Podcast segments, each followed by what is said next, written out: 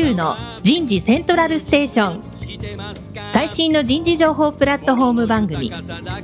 日本最大級の人事エグゼクティブクラスのコンソーシアムの代表を務めシンガーソングライターとしても活躍する楠田優が有名企業の人事や人事をサポートする企業の方をゲストに迎えて第4次産業革命時代に我が国の人事がなすべきことを模索しながら情報提供していきます。この番組は株式会社アイプラグ。タレンタ株式会社。株式会社ファーストキャリア。株式会社 AW ステージの提供でお送りいたします。日本の未来は明るいと思う。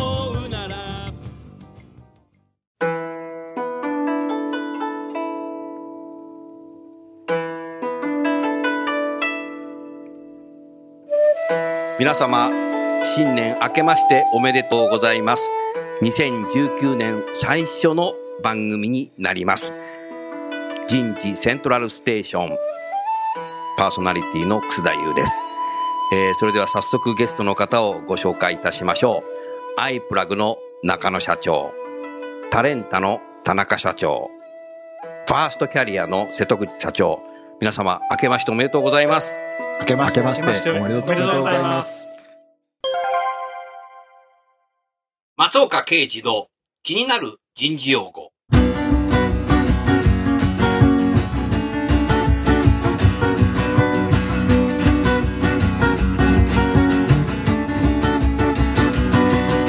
ブーカ。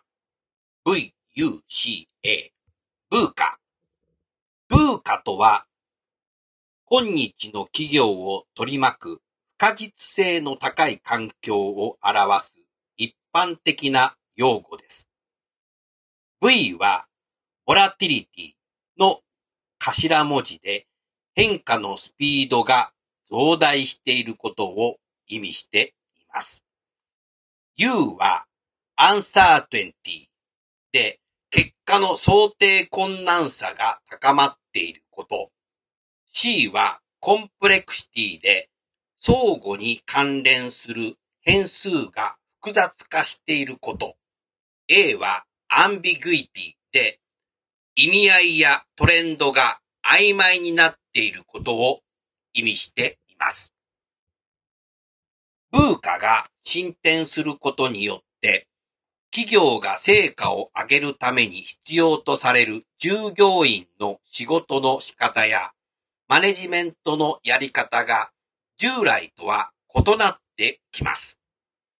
そのため人事にはその変革を推進するための人材、組織開発が求められるようになってくるのです。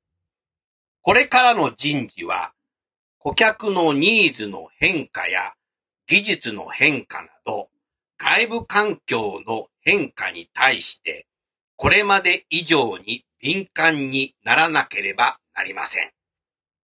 ブーカ。さあ、2019年、新年になりました。今日は、今年2019年の、まあ、会社、仕事についてのですね、思いをそれぞれお話しいただいて、後半は、今年の新年の抱負ということで、プライベートの話を少ししていただきたいな、というそんなふうに思います。さあ、それでは早速ですが、中野さはい。ん、2019年今年は、はい。まず仕事、はい。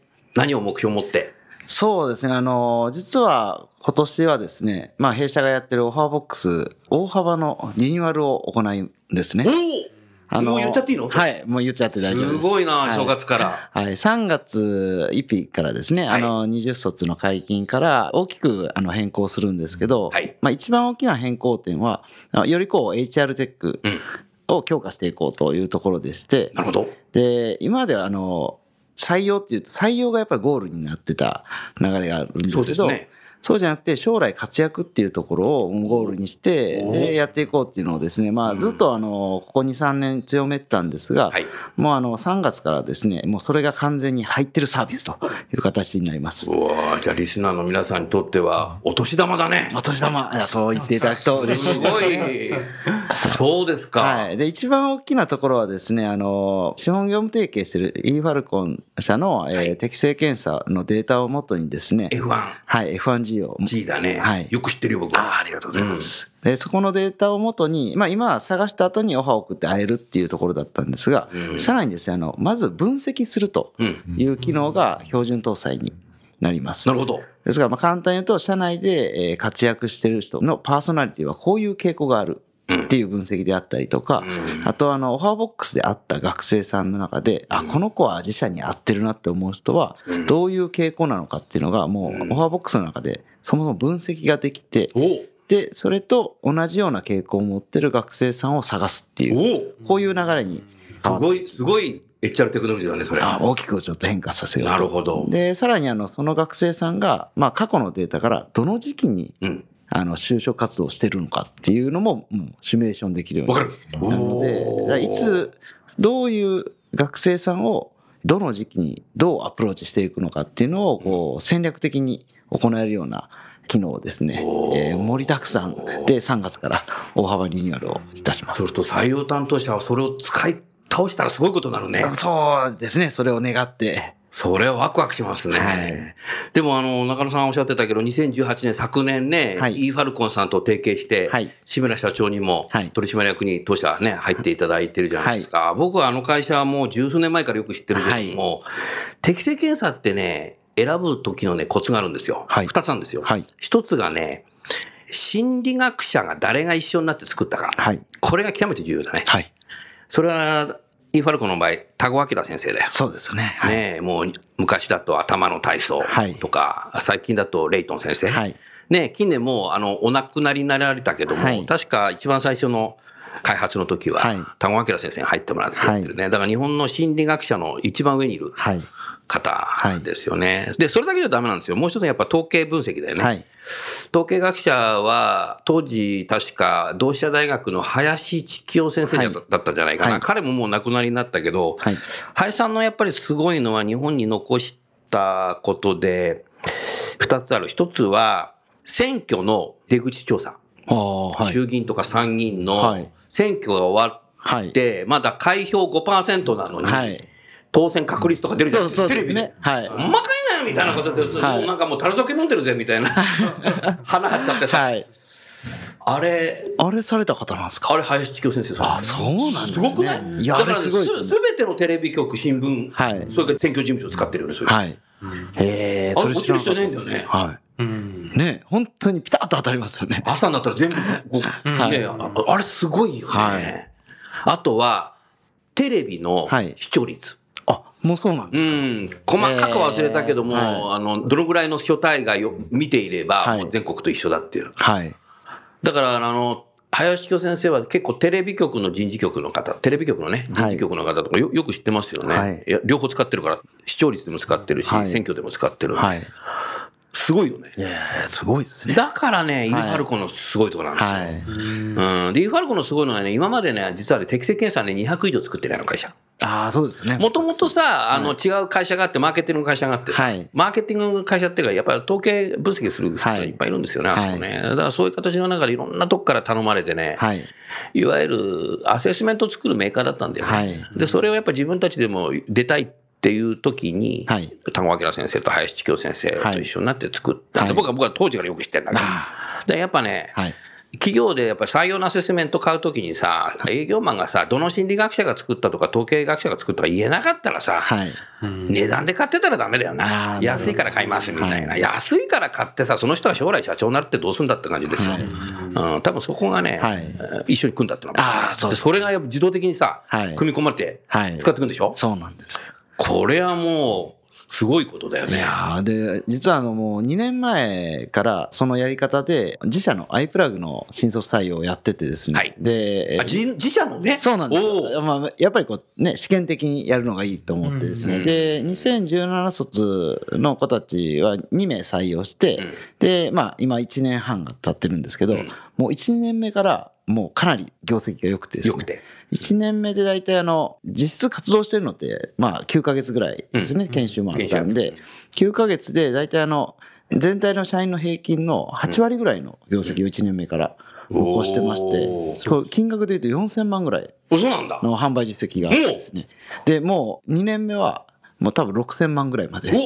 お。で、多分着地すると思いますね。でも、ほぼだからトップセールスで、たった2年で、っていうのが。それじゃあオファーボックスで探して、そうですね。イイファルコの適正検査はいやって、当社に合うなはい。っていうことでやっていうので分析して探すっていうのが、やっぱり、で、あの、18卒の子たちもやっぱりすごい活躍してるんですよね。これも全体的に標準的に使えるようにした方が、まあなんかこう、探すところとかうん、あと将来に、採用じゃなくて将来の活躍っていうところまで再現できるようになると、うんかなりこうね、まあ僕たちがこう目指してるミスマッチを改善するっていうことができるんじゃないかと思って、素晴らしいね。そうですか。これをちょっと力入れて、満を持してみたいな形で、ワクワクするな。もうそれを使った方をさ、このラジオの番組にゲストとしてああ、本当ですね。出ていただいて、どう、どうでしたか？みはいたいな。活躍してるよ？みはいたいなの言うといいねい。だから活躍は多分再来年ぐらいかな？そうですね。はい。あれから1年みたいなはい。そうですか。はい。うーん、なるほど。ありがとうございます。じゃあ続きまして、タレンタの田中さんいかがですか？はい、今年は、まあ、我々ハイヤービューという録画面接のソリューションをまあ3年前からやってるんですけれども、特にその HR 領域において AI というテクノロジーを適用するにあたってのうん。具体的な方法論を確立してうん。日本のお客様への適用を加速していく年にしたいなっていう考えていおーます。素晴らしい。はい。うん。で HR 領域における AI 活用の取り組みは、うん。あのおそらく2016年頃からソリューションとして出始めてきて、その瞬間ね、ええ。覚えてるよ、なんとなく。で17年18年にかけてその適用にまあチャレンジする企業さんが、チャレンジャーがね出てきたね。っていうところだと思ってるんですけども、うん。まだそのこういう条件でこういう手続きに従ってうん。AI を活用したら確実にこういう効果が出ると。うん。いうような確立されたソリューションや方法論うん。っていうものがまだ出てきてないんじゃないのかなっていうふうに感じているんですよね。いや、僕もそれは同感だね。おっしゃる通りだですよね。うんええでまずはととりあえずアジャイルにやるよって、スタートはした。スタートアップしたけど、その後どうなんだみたいな。そうなんですよね。うんで、あの今年はこの方法論を確立してですね、まあ日本のお客様にまあ適用を推進していくというチャレンジをまあしていきたいなというのを考えてますね。はい。そうすると、さっきの中野さんの話じゃないけど、はい採用だけじゃなくて、育成、後工程の話であるし、そうですね。御社もね、それが実際活用してどうだったのかって、後工程に入ってきたね。だから前工程と後工程をやることによって人材マネジメントって多分動くと思うので、そういう時代に入ってきたってこと。うんそうですねなる。ほどね。まあ、その我々のアプローチとしては、はいそのまあ欧米企業でやっている、うんまあ、最新事例というところをまあ踏まえて、それをまあどうあの日本の人事の慣習だとかやり方に合わせて日本化していくかっていうところがアプローチになるんですけれども、そうですあね。のやっぱり先ほどお話のあったその心理学うん。で、まあ、AI を、まあ、サイエンスを、まあ、うまく使ってあの結果出しているっていうところで、うん。でまあ、AI、まあ、データサイエンスはもうもろ AI なわけですけれども、そうですね。まあプラスあのピープルサイエンス、まさに心理学と。心理学だね。いう話を、まあ、うまく、うん。まあ、使えている、うんまあ、企業さんがうん AI そのものをまあ使いこなしているなということが、うんまあ、だんだん分かってきていて、うんでそこのところをこう、まあ、録画の情報を活用してどう、まあ、炙り出していくかとうんいうような部分に今年はチャレンジしていきたいなと。なるほどな。ワクワクするな。ねえ面白そう。ありがとうございます。それじゃあ続きまして、ファーストキャリアの瀬戸口さんいかがですか？はい。ファーストキャリアの若手のうん育成ですね。うんこれあの中心にこれまでやってきたんですけれども、はい。去年はですね、新たな試みとして、うんえー新市場を作っていこうと。それはあの採用とうん育成の掛け合わせ。おらららら。みんなやっぱそこに来るね。はい。うん。で、トライアルとして、まずはその陸前高田に行ってねそうだったはい。ね。リーダーズキャリアキャンプということで、うん。まあ、学生がまあ30名ほど集まり、そして企業のリクルーターたちもそこの場に行き、同じくその社会課題にこう向き合う中で自分の価値観をこう見直し、で学生は学生で自分の働く意義、あの価値っていうのを就職活動が始まる前にまあ気づいたりとかありますし、あれ、確か昨年のこの人事セントラルステーションえでえ、陸前高田に行かれたはい慶応大学の学生さんにもこの番組出ていただいたし、その時は本田技研の採用の方にも出ていただいたけども、ええものすごい衝撃だったね。はい。彼女たちね、二人の話聞いた時ね、やっぱすごいね、あれね。はい。うん。ああいうことを今年は？そうですね。あの、さらに広げていきたいなと。広げていきたい。やっぱりその採用は採用、育成は育成っていうふうに、やっぱりまだ、あの、部分最適になってる部分がありますんで、うん。で、採用するっていうのは、やっぱりこう、育成をすることと同義ですし、うん。その人が成長すると、まあ、既存の社員も成長するっていうのは、究極のやっぱり、なんて言うんでしょう、育成っていうのはうん、今だとやっぱりこう、この指止まれって言って、本当にその指に止まるのかと、うん。それだけの影響力を発揮できるのかっていうのって進化が問われると思うんですよね。うん。そういう場を一つのこう中であの両立させてですね、うん。採用かける育成だと、採用プラス育成じゃなくて、掛け合わせ。そんな市場を作っていきたいなと。うん。はい。僕はあの陸前高田のプログラムを聞けば聞くほど思ってきたのが、従来の少しインターンシップの延長線で学生にこうグループワークさせて発表してって言って、人事はそれを判定してるっていうのはどこもやってるんだけども、はい陸前高田の場合は、もう企業の採用担当者人事だろうが、学生だろうが同じテーマで止まって。陸前高田でどうするんだってことを本音で議論していくっていう、そうです、そうです。あれがさ、うんイコールじゃない目線が。うんその中でさ、リーダーシップあるはい学生をピックアップしていけるぞっていう。はい。だあれがすごいね。そうですね。やっぱりこう、従来のインターンシップもあの、すごく素晴らしいものもたくさんあるんですけれども、うんともすれば、こう、分かってる側と分かってない側、うんあの、査定する側とされる側っていうふうな構図にやっぱりなりがちなところはあってですね。うん。やっぱりああいう場に行くと、同じくその会がない中で同じ側に立って、こう、意見もぶつかり合いながら、なしていくことで、やっぱり見えてくるものってある。なるほど。はい。でそこでその素敵な大人に出会いですね。その大人を通じて企業の魅力を知るですとか。おーワクワクするね。はい。もうみんなやっぱ採用と育成だね、これ。はい、そうですね。うん。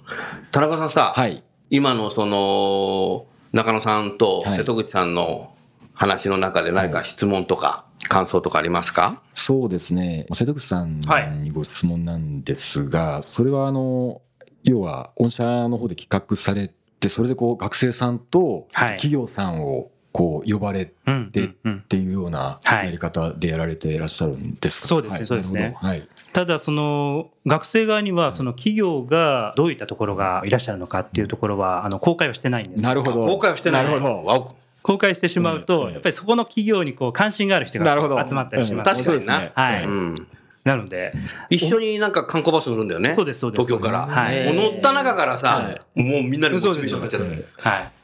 それすごいよね。はい。なので学生からしたならばあの全くこの業界この会社ってあの興味がなかったんだけれども、改めて初めて魅力に気づいたですとか、うん。まあ、選択肢が広がるっていうことにもなりますし、うん。企業からしても今まではネームブランドでは来なかった学生とこう出会えたりするっていうような、はい、あのそんなもの。なるほど。陸前高田は場所の選定なんですけれども、はい。どういうような、こう。そうですね、あの陸前高田にこだわってずっとやってるわけではないんですけども、はいやはりもう7年、8年、はい。8年経ってますけれども、やはりこう震災があった後ですね、あの全てがこう一旦こうなくなった後で、ゼロからそのスマートシティを作っていこうと。で、そこに社会的意義を持って起業していく人たちだったり、もしくはそこに変わらず住まって、えっと、持続可能な社会を作っていこうという人たちが、やっぱりこう集まってる場所なんですよね。そこの中にそのビジネスの何のためにこれをしていくのかとか、なぜ自分はここで生きていくのかっていう、まあそんな志を持った人たちが多くてですね。やっぱりそういう触れる機会が非常に多いなるほど。土地になってるんですよね。熱量が高い人たちがそうです、そうです。はい。ね。瀬戸口さん、あの、先ほどおっしゃってたさ、その学生さんにはどの企業が一緒に観光バス乗るかは教えてもらってないと。はい。いうことをおっしゃったけど、はい中野さんさ、オファーボックスもさ、企業からオファー来るはい。ので、本当に内々てもらって就職していく学生っていうのが、はい実は本当に希望じゃない会社に行っちゃう人の多いってなんか言ってたじゃん。あーそうですれなんかちょっともう一度解説してよ、そこ。あのー登録した当初の、まあ、学生さんあのどういう業界に行きたいかって第一志望登録するときはいね。で初めに書いてる第一志望業界から第三志望業界まで書けるんですけどそこと全く違う業界に就職する率が去年でも55%半分以上はそういうことなんだ。それをだから採用担当者がはい、こう目をかけてはい探していくってことはやっぱ重要だってことだよね。そうですね今まではそれ悩まったもんね。はい今まで学生の方からはいえエントリーするっていそうのがあるから、希望のところ行くってなったけど。なるほど。だからそれ似てるよね。うん。ねえ。だからもう完全に採用担当者の力量が試される時代になった。いやかなりそれは強いと思いますねあ、強いと思う。はいおーなるほどね。その力量のところもじゃあどういう力なのかっていうのがなんかいろいろこう要素があると思うんですけど要素がある。例えば？多分3つあると思っててですね、一つはやっぱりこうね、戦略をどう立てるかっていう、やっぱそれはえどういう学生さんにどの時期にどうアプローチするかっていう全戦略全体像を考える人と、で、次はあの、じゃあ行動した時のデータをちゃんと分析できる人ですね。振り返れると、まあ、あのデータがすごく取れる時代になってるんで、すべてのデータをこう分析する人。で、あと最後はあのもう本当に人間力勝負のとこなんで、結局はあの人じゃないと人の感情はね、あの影響を出せないので、最後はやっぱそこはこう対話力みたいなところが問われてると思っててですね。なので、オファーボックスのこうデータ見てても結構面白いんですけど、通常今、企業さんは学生さんに就活の選考の時に2つの要望を出すんですね。うん一つは、えー志望動機。うん。なんで来たいのかっていうことを聞くのと、もう一つはコミュニケーション能力なんですよ。それをこう、よく伝えてくださいと。なるほど。わかりやすくっていうう。んで、これ、あの、逆転もあってですね。うん。オファーボックスだと、まず、オファーを送ったオファー動機うん。が知りたいんですよ、学生なるほど、なるほど。で、次は、あの、そこから人間力として、こう、コミュニケーションを取っていきますよね。うん。で、そのコミュニケーション、ストーリーがやっぱ強くないと、企業さんが採用しきれないっていうのがあるんで、なるほど。こうまあ、お互いね、人間同士なんで、求めるところも一緒だっていう。だからまあオファーボックスとか、まあ、ダイレクトリクルーティングってこう企業さんによってこう成果が分かれるとこあるんですけど、大きく言う要素でいくと、やっぱりあの、まずオファー動機をちゃんと伝えれるか。うんであとはそのコミュニケーションを取って最後選考、まあ、入社までのコミュニケーションストーリーをちゃんと設けれるかっていうところが結構大きな差に今なってきてるかなと思います。なるほどね。今の中野さんの話を聞いてて、もう2019年からの採用担当者、採用責任者は、相当かつて以上に地頭いい人はい。が必要になるかなと。あと論理的はい。思考能力も高くないといけないし、はい。あとやっぱ人間力、はい。人をね、うまく口説いたりさ、はい。そういうの必要になってくるな。そうですね。なんかこう、採用担当者のコンピテンシーっていうのは、新たなコンピテンシーっていうのができてくるんじゃないかなう多分そうなってきてるんじゃないかなと思いますね。ねそういうのもさ、はアイプラグで採用担当者のはい。適正検査をさ、はい。e ファルコンと作って、それ嫌がられるやろないやいやいやいや、だからそういう人に採用チームに移動させてくださいっていうのを人事部長に言えばいいわけだ。そういうことですね。そうそうしたら、まあ、ものすごくいい感じになってくるんですそうね。ですね。うん。だからまあそういうのもね、先ほど言われてたみたいに、やっぱね、心理学からの側面で現れていくっていうのはすごい大事だと思いますね。なるほどね、はい。うん。ありがとうございます。中野さん、あの、瀬戸口さんと田中さんなんか質問ありますか、これ田中さんにお聞きしたいんですけど、今年こそは動画がもっと来るんじゃないかと思っててですね。はい。なるほど。まあ、来るぞ来るぞと言われてても、なかなか浸透しきってなかったのが、そろそろ本当に爆発的に動画が来ると思ってるんですね。で、これってのはなんかどういう傾向があったら、こう来るのかなみたいなどういうふうに考えられてるのかちょっと知りたくてですね。なるほどなるほど、まあ、今年で4年目になるんですが、はい。うんこの3年間は、まあ、効率性ですね、はい。そのゆるテクノロジーを使うことによって、はいまあ、大量の情報を、はいその動画という情報をその簡単にはい。あのいつでもどこでもはい。候補者さん送れますし、あの企業の方も入手できてっはい。ていうところで、で今まで、まあ、エントリーシート等で見ていたところが、あの、よりよくわかるよねっていう話が一つと、あとは、まあ、従前対面選考でしていた部分の、まあ、主要な部分っていうのもある程度見れるよねと。はい。いうような使い方ではい広がってきてるかなっていうところを感じています。はい。で一方あのだんだんですねそのこれもまあ心理学の部分になってくるのかもしれないですが、はい。その対面選考のその選考基準っていうんですかね、はい。はい。その面接をその構造化され始めている企業さんが。少しずつ少しずつ増えてるなってはい。感じていて。で、まあ、この3年の経験としてその採用プロセス全体の中でうん。採用部門でガバナンスが効かせられるところとうん。そこから先は現場のうん。偉い人たちにお任せっなるほど。はい。なるほどて。いうところがあったかなと。うん。でそこの現場にお任せしていた部分を少しずつその採用のはい。ご担当者の方々がうん。ガバナンス効かせ始めてきていはて統一化していく。で録画面接そのものというのはまさにその構造化面接というはい。説明を決めてうん。でそれでどういうふうな回答が来たらどういうふうにうん。まあ判断するかはいっていうところをまあ見るところになってくるんではいそういうその選考基準がよりこう明確になってくることでよりその推進が進んでいくのかなっていうのを思っています。はいなるほどな。中野さん、あのースマホではい。テレビっていうことで少し話したいんだけども、はい私の三男は、せっかく昨年 4K の50インチのテレビ買ったのに、はい。それ見ないで、はい。スマホでしかテレビ見ない。はい。のうちの子供も一緒です。だからそのゼネレーションがはい。どんどん入ってくるよね。はい。それから 5G への期待だよね。はい。うんそうですね。早くなると、ますますここ来ると思うんだよね。はい。それと、2020年のオリンピック。はい。みんなさ、電車の中でさ、いスマホでオリンピック見るはい。そうですね。せっかく 4K 買ったのに、はい。今しか見ないみたいな。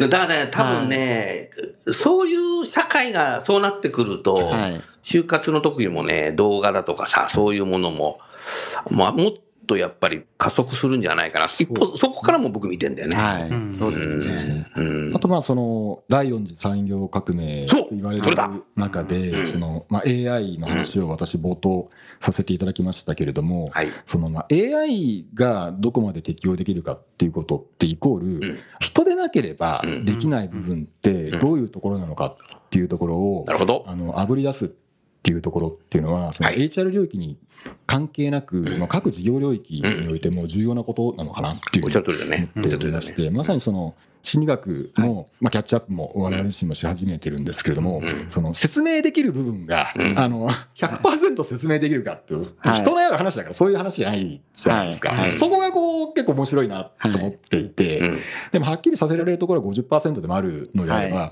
40%のものよりも50%の採用すべきですよねっていう話だとか、なるほど。まあ、そういうようなことが、うん。あのよりこう広まってこう来る確実に来るんじゃないのかなというふうに思ってますし、そここそがまた AI そのものが、はいをこう使い叩くというか、うん。はいそういうような時代感になってきてるのかなと思いますクワクしてますね。はいありがとうございます。瀬戸口さん、じゃあ、はい中野社長とさ、あの、田中社長なんか質問ありますか？中野社長にお伺いしたいんですけども、はいあのさっきあのご紹介しました、はいその陸前高田でのうんそのキャンプっていうのもですね、学生をこう集める際に実はあのフォアボックスさんとはい連携させていただきながらそうなんですやってるんですよ。はい。あ、そうなんだ。そうなんです。そううなんんですす。なるほど。はい。なんかいろんなものね みんななんか連携し合ってんだね。そうなんです。うん、いいね。で、あの、今年のお年玉を聞いてですね、うん。すごい私もワクワクしたんですけれども、はい。うんこれでまたさらにあの、いい学生たちがこう集められるなって思ったんですけど、本当だね。結構あの最近あのいろんな会社さんにこうはい。行ってるとですね、うん。やっぱりそこの活躍人材をはい。定性的にもあの定量的にも特定していきたいっていう話はたくさんあって、でその中でうん。やっぱりこうビジネスモデルもやっぱりこうはい。変わっていくと、はい。そのスピードも上がったっていう中で、うん。今活躍している人材と5年先10年先を牽引していく人材ってやっぱりこう変わってくるだろうと。うん。で、そこにおいて、5年先、10年先のそのリーダーをこう見つけるにあたって、うん今のパフォーマー、はいハイパフォーマーたちの分析だけじゃ足りなくて、はい。うんそこをどうやっていけばいいんだっていう疑問って結構いただいたりするんですよね。はい。そのあたりって何か取り組まれてることとか考えられてることってありまそうですす。これは、あの、e ファルコンの方で、あの、はい今研究を進めてる領域があって、人はまあ変化、成長するものだ。っていうところを、これも、あの、可視化できればうんうんいいんではないかっていうので、あの、e ファルコンは、あの、成長の因果っていう研究をしてるんですね。うんはい。で、成長っていうのは、ある地点からある地点へ変化してるうんっていうところなので、あの、例えば、こういうふうになりたいって言っても、距離が遠い人がうんいたりとか、近い人がいるはずなんですよね。はいそういうのをこう紐解いていくと、例えばなんかこう、新しい事業に対してイノベーションを起こすっていうのは、まあそういう要素が確立された場合、そこに近い人に対してインプットをするとかですね。うんまあ、検証を行う。遠い人はそこにたどり着くまでに結構ストレスかかるので、ううんやめとこうみたいなことまでこう可視化できると、まあ、5年、10年、20年みたいなところへのこう対応っていうのはできるかなと思ってるんですね。だからそもそも採用する段階で、その人が変化しやすい距離もまで分かってればいいんじゃないかなと思ってるんで、まあ、これはまだだいぶ時間かかると思うんですけど、研究も。でまあ、そこまでこう分かるようになれば、採用と、まあ、育成っていうのが本当にこう、くっつきやすくなるんじゃないかなとは思ってますね。なるほどですね。成長の因果はね、中野さん、はい。今から4年前に e ファルコンに僕が言って、はい。小田原でね、はい温泉合宿したんですそうですね。その時のね、はい。発想からなのね。あ、そうなんですね。だから温泉に行くとさ、はい。お湯も知恵も湧き出るんだよ。新年がうまいですね。ほんまやうまい。そう、あそこの場でね、出たんですよ。はい。でそこから日本の大企業のはい人事部長ですごい方はい。をもう生まれてからどういう人とどうやって付き合ってきたって永遠に彼らやりにしてはいはい、その周囲にいる人たちも、はい。本当なの？っていうのをずーっと聞きまくって、はいアナログでね、はいそれで作り上げて。たんですよ。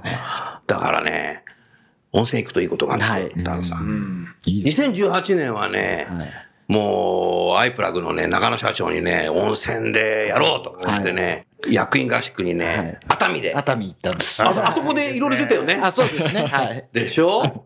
ということでね、やっぱね、温泉合宿はね、はい。お湯も知恵も湧き出るということでね、イノベーションの源泉という。源泉。温泉だったんだでもさ、あの、アイプラグのさ、田中取締役、はい。とさ、はい。もう熱海でさ、もう、露天風呂、二、はい。人で入っててさ、はい。海のところからさ、はい。なんていうの？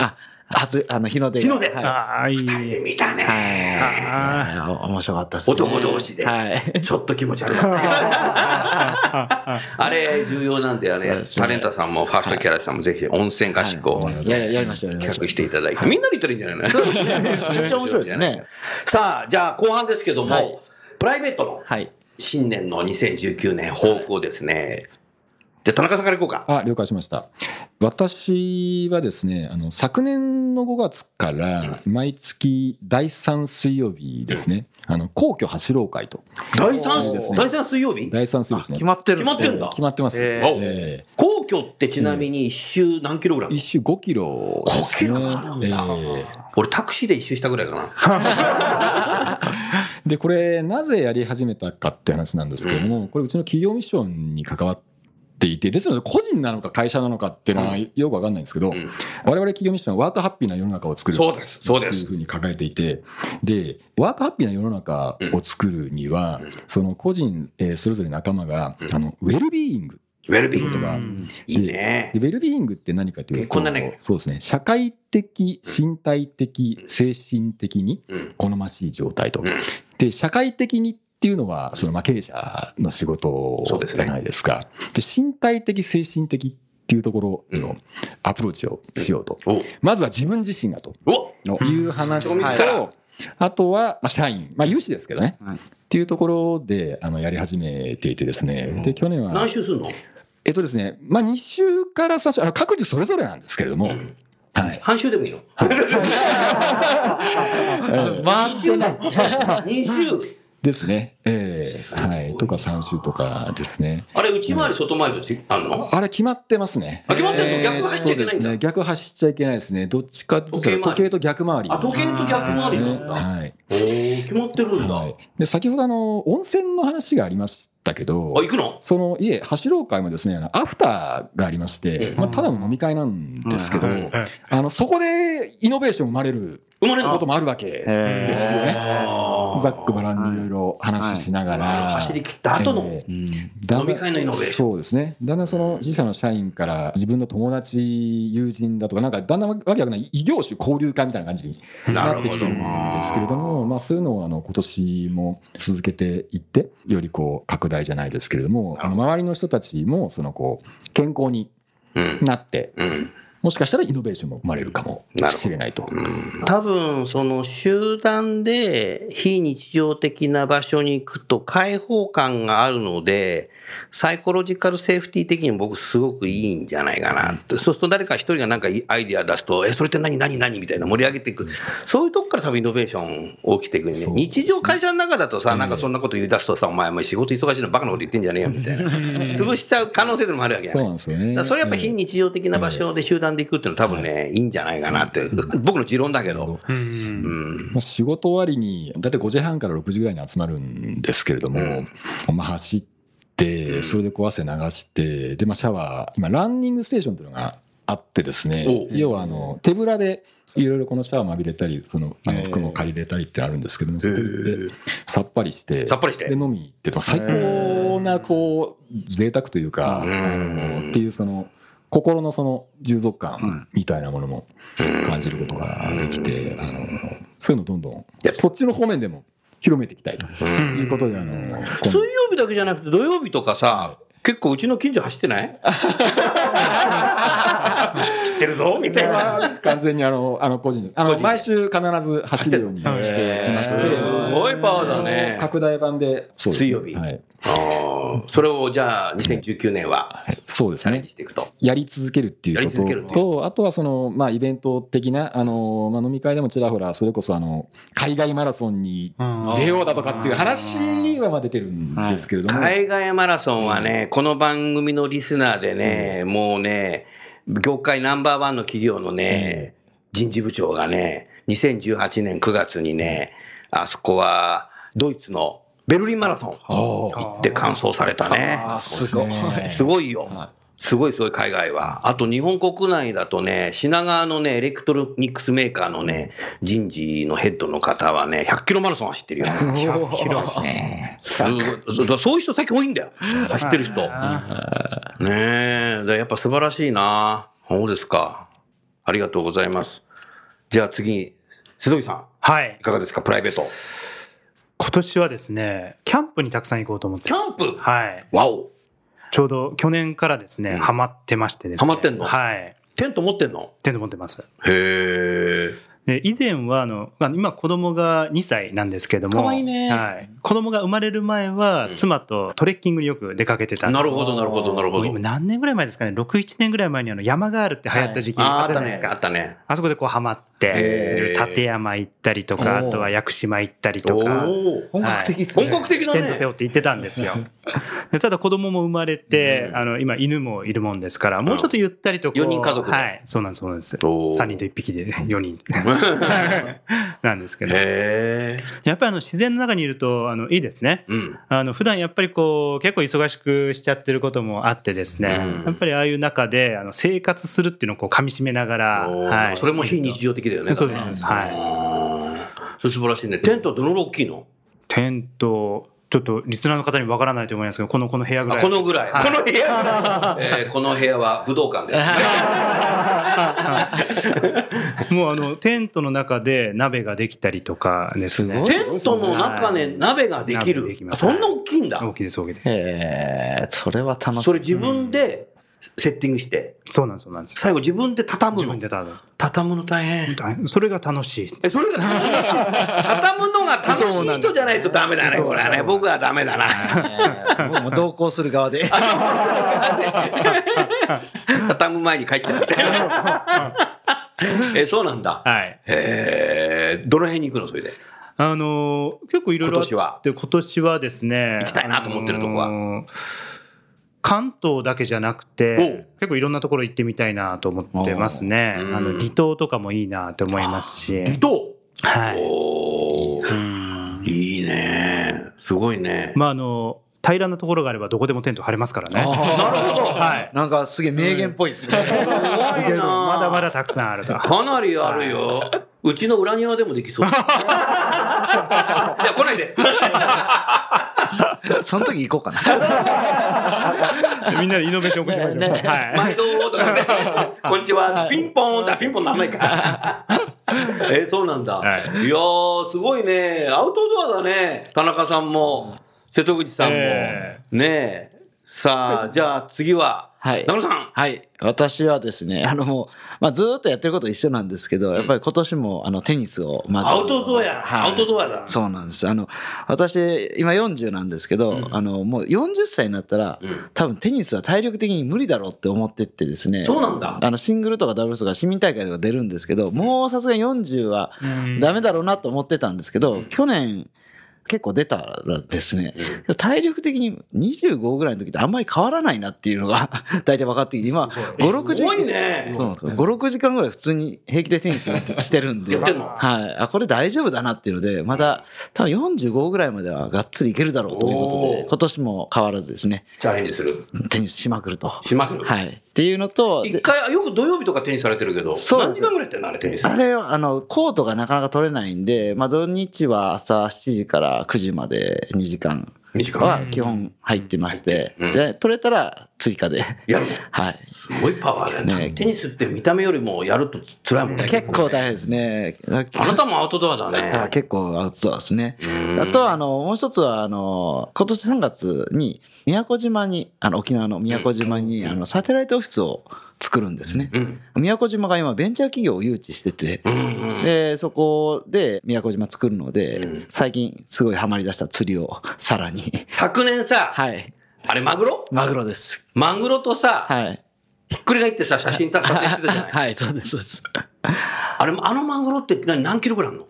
あれ、あの、33キロ。?33 キロ？もう子供の体重みたいじゃん。はい、あれは。あれ、だマグロって結構深海派だけども、はい結構深いところにいるの？そうですね。あれ、あの、宮古島から、えーっと、船で、あれ、2時間ぐらい沖に出たあ、ところに。そんな沖に出るの？はい。パヤオって言ってですね、はい。人工的に作った、まあ、マグロを寄せるようなところが何箇所か置いてあって、そこでまあ結構釣りするんですけど、えー、大体僕がかかったのは170メートル下です。170メートル深海。深海。で、大体100メートルから200メートルぐらいのところに魚群で映るんですよ。うん。で、あ、いたとなったらあ魚群探知機でね。そうです。で、そこにポンと落として、うんで、あのあの、電動でガーって。いや、あのね、かかったら、電動やったらモーターが焼けるので、手で巻くんですよ手。で巻く？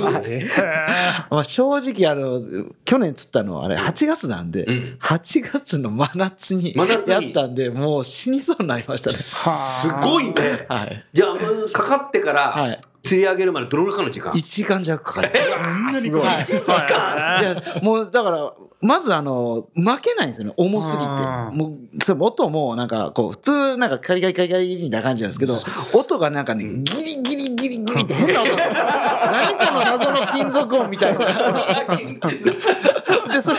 で、それ、一クじゃないかみたいな。ね。これちょっとずつ巻いて、なんかメーターになんか1メートル近づいたとか分かるんですけど、わかんない。わかるんですけど、結局マグロね、その33キロもあるんで、またピーって出るんですよ。あ、動くんだ。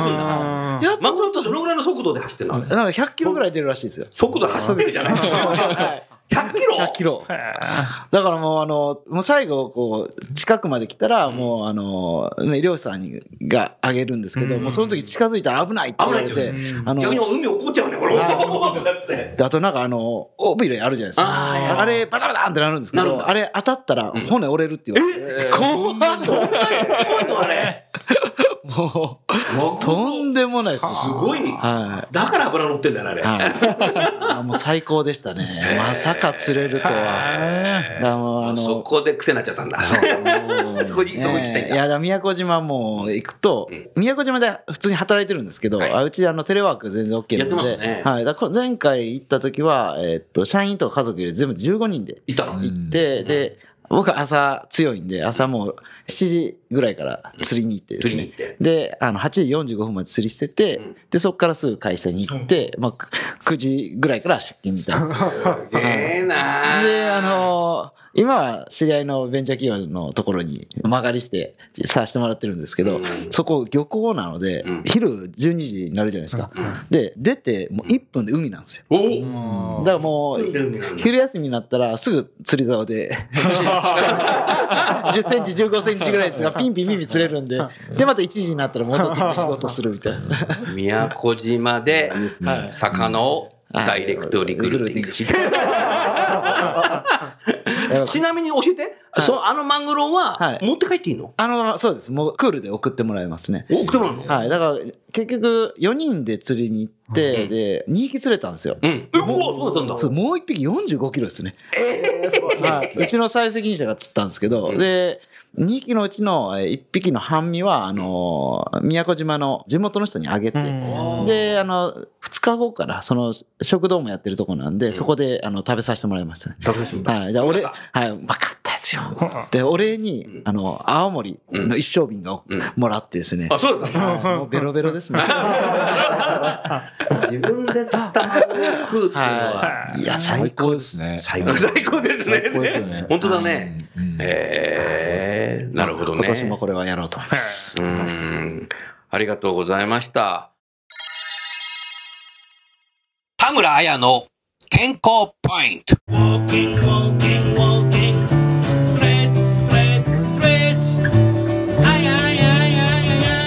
肌寒くなってきた。この時期ですが、体温は一度下がると免疫力は30%、基礎代謝は13%下がると言われています。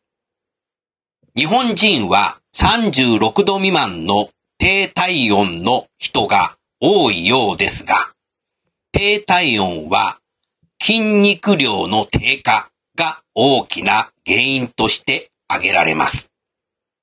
日常的に体を動かす機会が少ないことから筋肉量は落ちていきます。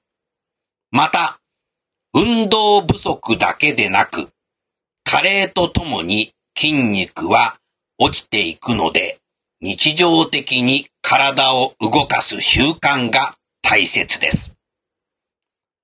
肌寒くなってきたこの時期ですが、体温は一度下がると免疫力は30%。基礎代謝は13%下がると言われています。楠田優のヒューマンリソースミュージック。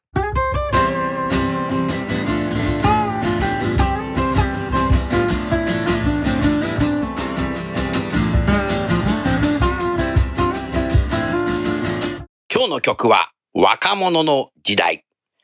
2016年5月17日、東京麻布十番のスタジオリハーサルの音源でお送りしたいと思います。アルバムとはちょっと違います。えー演奏するメンバーは、ベーシストに元プリズムの渡辺健、パーカッションに吉田忍、キーボードに福山光晴。えー福山のキーボードソロが結構長くかっこいいです。えーそしてベーシストの渡辺健の弾き方が驚異的になるかなと思います。えー私の作詞作曲の若者の時代、スタジオバージョンでお送りいたしましょう。それではお聴きください。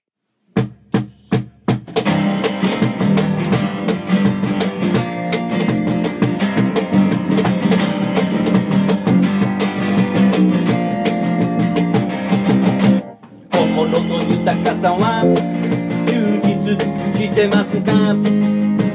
物の豊かさだけで満足していますか？家族恋人友達の存在による精神的な充実よりも仕事のやり心の豊かさが大切若者は未来に対してどう考えてますか？現状だけに満足しているだけですか？日本の未来は明るいと思うなら君たちが立ち上がっていかなくてはならない。日本は暗いと思う奴らは。そんな悲観的になることはない。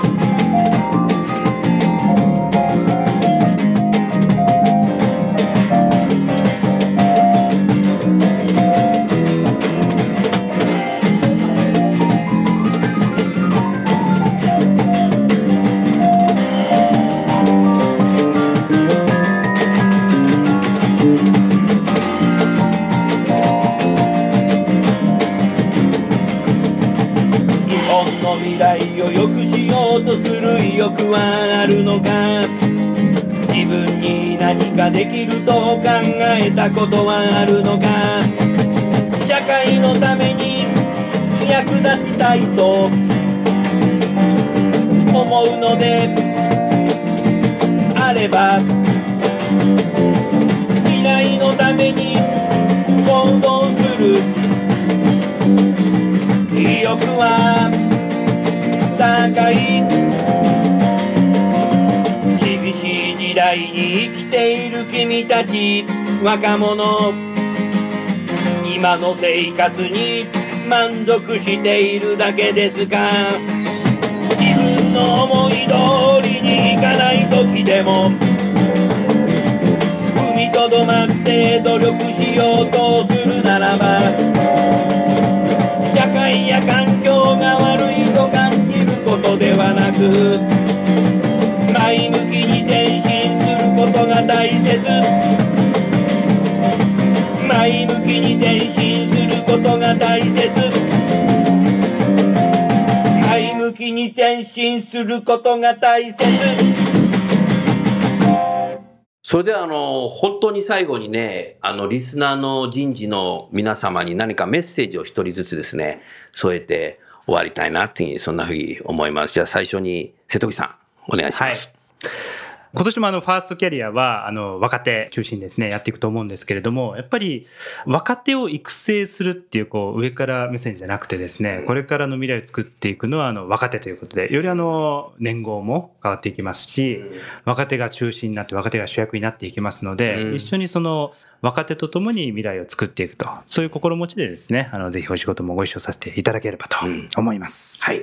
ありがとうございます。じゃあ続きまして、はい。えー、アイプラグ中野です。あの、今年はやっぱりあの、就職活動のスケジュールのところが、まあ政府が、あの、主導でルールを出してるっていうところがあってですね。うん。で、結構、こう、徐々にやっぱ動きが変わってくるかなと思ってまして、うん。そこに対して、私たちは、あの、もう単純にダイレクトリクルーティングをもっと発展させてですね、うん。もっとあの、HR テックとしてデータでえー戦略を描けて、で、採用じゃなくて活躍っていうのをゴールとした採用の仕組みをですね、もっと強めていきたいなと思ってるので、うんまああの、多分こっからどんどん強化されるうん。ところかなと思うので、うんぜひなんか一緒にチャレンジさせていただいて、うんまあそういう採用のあり方が常識になるような世界をですね、作っていきたいなと思ってますのあで、いいですねはい、今年もよろしくお願いします。はい。ありがとうございます。じゃあ、タレントの田中さん、お願いします。リスナーの方で、えーランニングされてる方、うんランニングに関心のある方、うんかつワークハッピーであるとかウェルビーイングという考えに共感できる方、ぜひタレンタの田中までご連絡ください。タレンタの会社の前になんか行列になっちゃうんじゃない そうなんだ。はい。今日はあの、三方の方にですね、えー仕事とプライベートについてのですね、抱負を語っていただきました。いよいよ5月1日に新しい言語になります。多分、次の言語はですね、人事について、人事はですね、結構ハッピーな時代、面白い時代がやってくるんじゃないかな、というふうに思ってますので、引き続き、今年度も、当人事セントラルステーションを聞きながらですね、リスナーの皆さんと一緒になって楽しくですね、仕事をやっていければいいかなっていう、そんなふうにえー思います。それでは最後にゲストの方をご紹介して番組を終わりましょう。アイプラグの中野社長、タレンタの田中社長、ファーストキャリアの瀬戸口社長、どうもありがとうございました。どうもありがとうございまありがとうございました。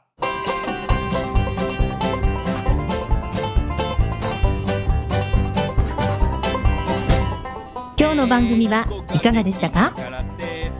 楠田優のサードアルバムの中から「輝け飛び出せグローバル人材」とともにお別れですこの番組は企業から学生に直接オファーを送ることができる新卒向けダイレクトリクルーティングサービスを提供する株式会社アイプラグ。ワークハッピーな世の中を作るをミッションとし世界の HR テクノロジーを日本市場に展開するタレンタ株式会社。若きリーダーたちの可能性を引き出し企業と社会の成長に還元する株式会社ファーストキャリア。職場でできるストレッチと質の高いウォーキングを提供する健康経営サポート企業の株式会社 AW ステージの提供でお送りいたしました。それでは次回もお楽しみに。届けてゆこう